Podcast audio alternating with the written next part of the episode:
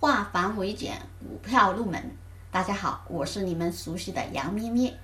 今天我们来分清几对相对立的概念，也叫常识。第一对，牛市和熊市。什么是牛市？什么是熊市呢？牛市指较长一段时间上涨趋势的市场行情。牛市中供不应求，股价上涨对多头有利。比如一四年的大牛市中，上证指数冲到五千多点，很多个股纷纷上涨，这就是牛市行情。好，熊市，熊市指较长一段时间下跌趋势的市场。熊市中供过于求，股价下跌对空头有利。一五年到一六年的大熊行情，上证指数开始大跌，个股也普跌，这就是熊市行情。还有一个牛皮市，牛皮市行情走势波动很小，陷入了盘整区，成交低迷。比如一七年到一八年的股市行情，就是牛皮市行情。好，接下来多头和空头。多头，投资者看好股市，认为股价将上涨，于是低价买入，高价卖出。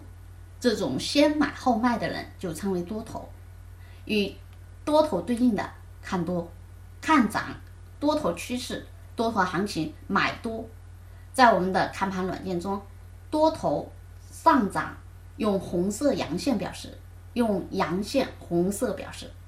好，反过来空头，投资者看跌股市，认为现在股价太高，应该先卖股票。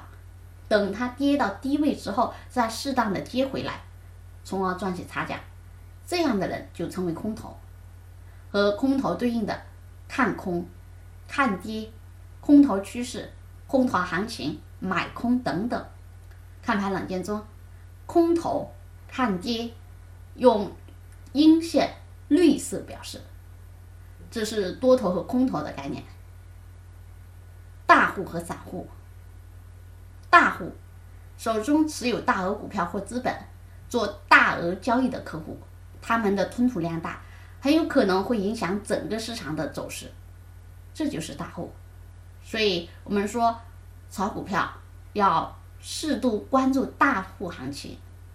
好，散户进行小额投资的小额投资的个人投资者，一般我们市场上。现在基本上都是散户，大户或者主力庄家占的比例很小，我们都是散户啊。好，利好和利空，利好对多头有利，刺激股价上涨的因素或信息就是利好，比如说重组并购成功，或者是业绩公布大利好，对吧？或者是行业大利好。好，利空。